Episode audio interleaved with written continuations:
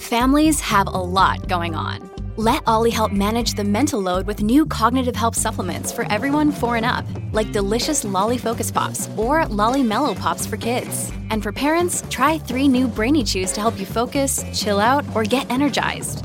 Find these cognitive health buddies for the whole fam at ollie.com. That's O L L Y.com. These statements have not been evaluated by the Food and Drug Administration. This product is not intended to diagnose, treat, cure, or prevent any disease. Estamos de vuelta con la revista informativa Buenos Días Americano, junto a Nelson Rubio, Jolly Cuello y Gaby Peroso, por Americano. Continuamos con más aquí en Buenos Días Americano, riéndonos un poco Claro. porque es martes, porque el próximo lunes es, Es feriado. feriado. así que hay que disfrutar la semana. Y como dice el dicho, al mal tiempo buena cara, ¿verdad, Gaby? Porque estuvo lloviendo, aunque esperamos que hoy tengamos mejor día, ¿no? Sí, aunque parece que para el fin de semana la lluvia va a ser fuerte, así que hay que prepararse. Las sombrillas. Bueno, vamos a hablar del tema económico, particularmente del tema inmobiliario, porque bueno, se dice, hay recesión, no hay recesión, también queremos explorar si en el mercado de viviendas esto también ha tenido un fuerte impacto. Se dice que eh, ha caído más de un 6% por sexto mes consecutivo el mercado inmobiliario. Dicen que los precios seguían muy altos, apenas comienzan a disminuir, pero para analizar todos estos temas hemos invitado a Leonardo Morales, él es periodista y también editor del diario Las Américas y quien ha estado siguiendo muy de cerca este tema. Muy buenos días, ¿cómo estás? Ustedes y a toda la audiencia. Quería que nos dijeras eh, si realmente el mercado inmobiliario se encuentra en una recesión en este momento. Bueno, todo- todos los datos indican que sí, estamos en una recesión inmobiliaria y que el problema va a continuar. Los precios eh, no han bajado lo que se esperaba porque simplemente los dueños se, se acostumbraron a ganar esta cantidad de dinero y ahora pues se resisten ante esta situación, pero eh, no hay quien frene esta, esta situación eh, con una subida ahora a finales de septiembre de 0.75% o incluso de 0.50%, eh, ya no estamos acercando a un 7% de intereses a nivel de consumo. Es decir, si usted va a comprar una casa, ya usted va a pagar un 7%, no un 3% como estaba pagando hace apenas tres meses o cuatro meses atrás. Y entonces, como hemos visto, el, sector inmobiliario ha tenido un freno sustancial en los últimos seis meses. Ha estado en caída, como bien tú decías, ha, ha bajado un 6% consecutivamente. Y en el caso de las casas nuevas ha sido el doble, ha sido el 12,6%. Es decir, que tenemos una situación prácticamente en recesión, lo que tenemos un gobierno desafortunadamente que no quiere reconocer esta realidad. Incluso ni recesión económica ni recesión inmobiliaria, pero estamos en eso. ¿Qué significa para un ciudadano común y corriente y para aquel que quiere el sueño americano, que el sueño americano era supuestamente tener una propiedad, esta recesión inmobiliaria en la que nos encontramos? Bueno, para algunos significa una oportunidad de compra, para otros, eh, estoy hablando de personas que ganen más de 50, 60 mil al año, eh, incluso 40 mil al año si su pareja también gana este dinero. Puede pagarlo. Yo mismo compré una casa al 7,2% hace 14 años y tuve esa oportunidad porque los precios estaban bien bajos. Compré mi propiedad en 190 mil. Para otras personas, para los vendedores, el mercado se hace un poco más complicado porque ya el margen de ganancia se va a reducir considerablemente. Si antes a usted a una propiedad de 500 mil, eh, usted le estaba sacando a lo mejor 200, 300 mil dólares de ganancias, pues ahora ya le va a sacar 50, 60 mil dólares simplemente de equity a esa casa. Ahora, hablabas de que el precio se ha mantenido alto porque los vendedores se acostumbraron a ese precio. ¿Tú crees que en algún momento haya una corrección? Eso también depende de cada ciudad porque el mercado inmobiliario estadounidense no es homogéneo, ¿no? La corrección la va a hacer automáticamente el mercado. Eh, esto es oferta y demanda. Al ver que su casa ya lleva 7, 8 meses en el mercado y no ha podido venderle, usted tiene que comenzar a bajarle el precio. es una, eh, o sea, es una forma automática de regulación del mercado, así funciona el sistema capitalista occidental y funciona para todo. Si los productos no se venden, pues entonces el productor o el comerciante tiene que bajar esos precios. Y así funciona también el sistema inmobiliario. Por eso vamos a ver en los próximos meses la caída más grande de precios en, esta industria. Eh, ahora ha habido cierta resistencia porque todavía se están vendiendo eh, con cierta frecuencia las propiedades, pero a partir de los próximos meses ya esa frecuencia va a ser mucho menor debido a los, a, los altos intereses y entonces ese mismo freno es el que condiciona el precio en el mercado. Ahora, pero otra eh, de las cosas que están haciendo la aclaración es que no, no va a producirse un colapso del mercado como el 2008 porque las variables son totalmente diferentes. Pero si bien es cierto, eh, ¿qué impacto puede tener en lo que tiene que ver con construcción de casas ah, nuevas y también el hecho de que hay algunas ah, áreas donde simplemente ya no hay más terreno para construir y eso también mantiene como una estabilidad en lo que tiene que ver con el precio de, de las viviendas, de las propiedades? Mira, el sistema, la industria de la construcción funciona también con, igualmente con el mercado. Si las casas no se están vendiendo, por supuesto, el contratista va a aguantar ese tiempo. Eh, y el dato lo tenemos aquí, en el stock de viviendas nuevas subió 9,2 meses, de 9,2 meses que había en junio a 10,9 meses que había en julio. Cuando hablamos de meses, es la, capacidad que tiene el mercado de absorber esa cantidad de viviendas nuevas que se construyeron en ese, en ese margen. ¿Y ese número es bueno, es malo? ¿Cuál es la comparación?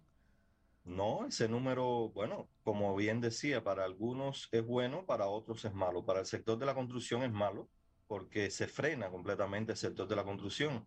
Recuerden que estamos en una recesión económica y la recesión económica, por supuesto, tiene un impacto en todos los sectores de la economía. Este es uno de ellos y ha sido uno de los sectores que ha mantenido a flote la economía estadounidense durante la pandemia y en los picos de la pandemia. Es decir, que por supuesto que el impacto se va a sentir no solo en la construcción, sino en otros sectores también que tienen indirectamente que ver con esto, como son los, los suministros de materiales, las ventas de materiales, la fabricación de ese tipo de materiales, como los bloques, los ladrillos, las tejas. Todo esto tiene indirectamente que, que ver y se va a ver impactado. Ahora, eh, Leonardo, para el que no entiende muy bien todo este tema, hablabas de que tú pudiste comprar al 7% de interés. ¿Eso es bueno si el precio eh, realmente ha bajado significativamente? Eh, ¿Esto favorece a las personas que tienen cash para, para comprar vivienda? Un poco explicar la oportunidad que ahora podrían tener los compradores en este mercado. Ahora hay una gran oportunidad para las personas que van a comprar en cash y las personas, te repito, que tienen un, buen nivel salarial. Eh, esto es bien favorable porque al año, eh, ya después que tú compraste tu propiedad, tú puedes, tú puedes hacer un refinanciamiento con, con la compañía que tú compraste, con el banco que tú compraste o con el prestamista que te, te prestó ese dinero. Y entonces yo hice eso al, al, al, año, refinancié mi casa, lo bajé a un 5, un 4% y la volví a refinanciar en un año y, o dos años más. Claro, para esto sí tienes que tener un, eh, un, un, crédito, un crédito bueno, o sea, no puedes tener un crédito ni haber aplicado una bancarrota, ni mucho menos.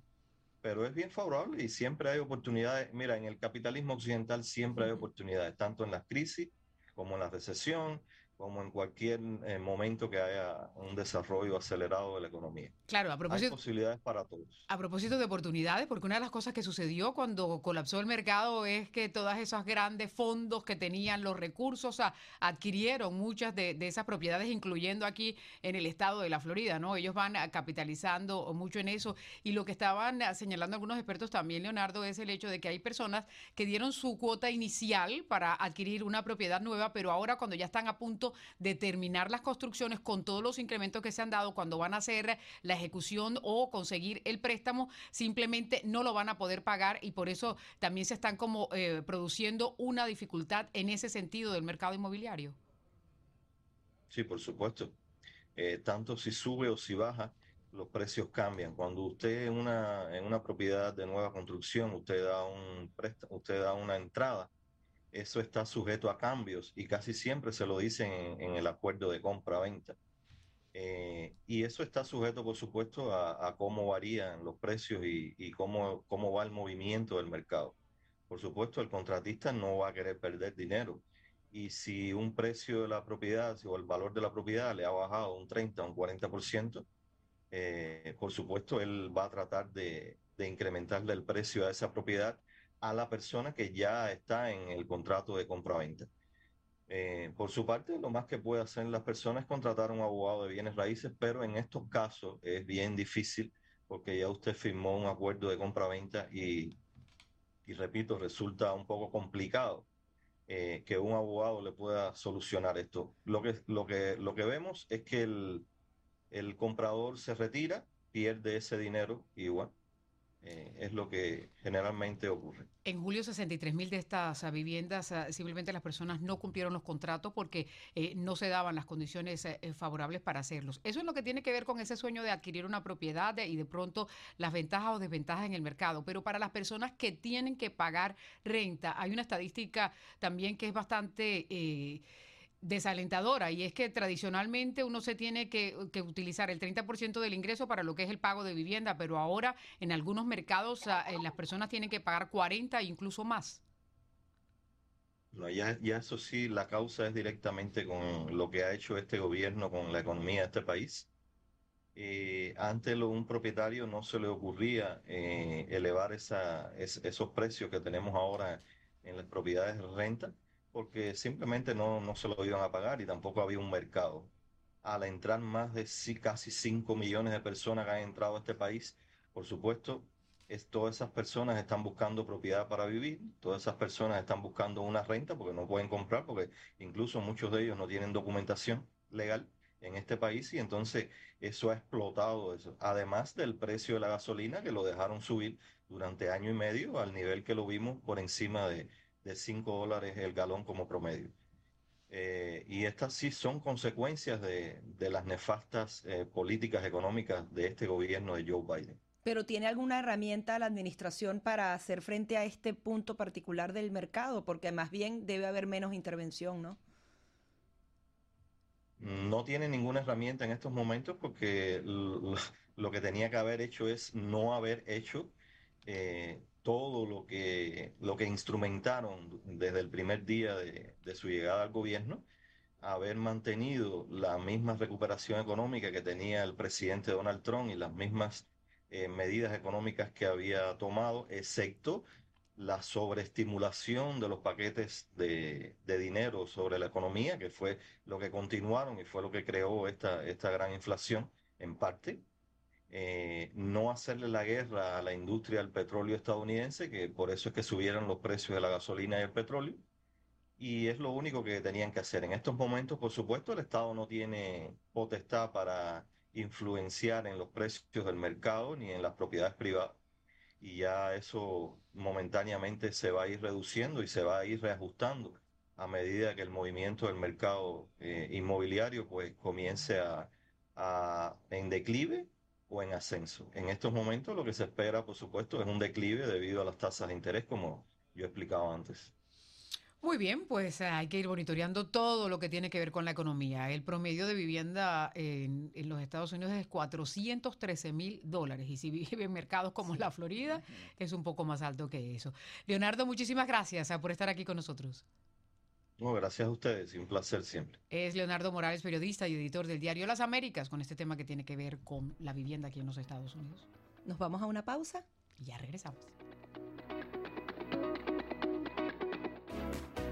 Enseguida regresamos con más, junto a Nelson Rubio, Jolly Cuello y Gaby Peroso, por Americano.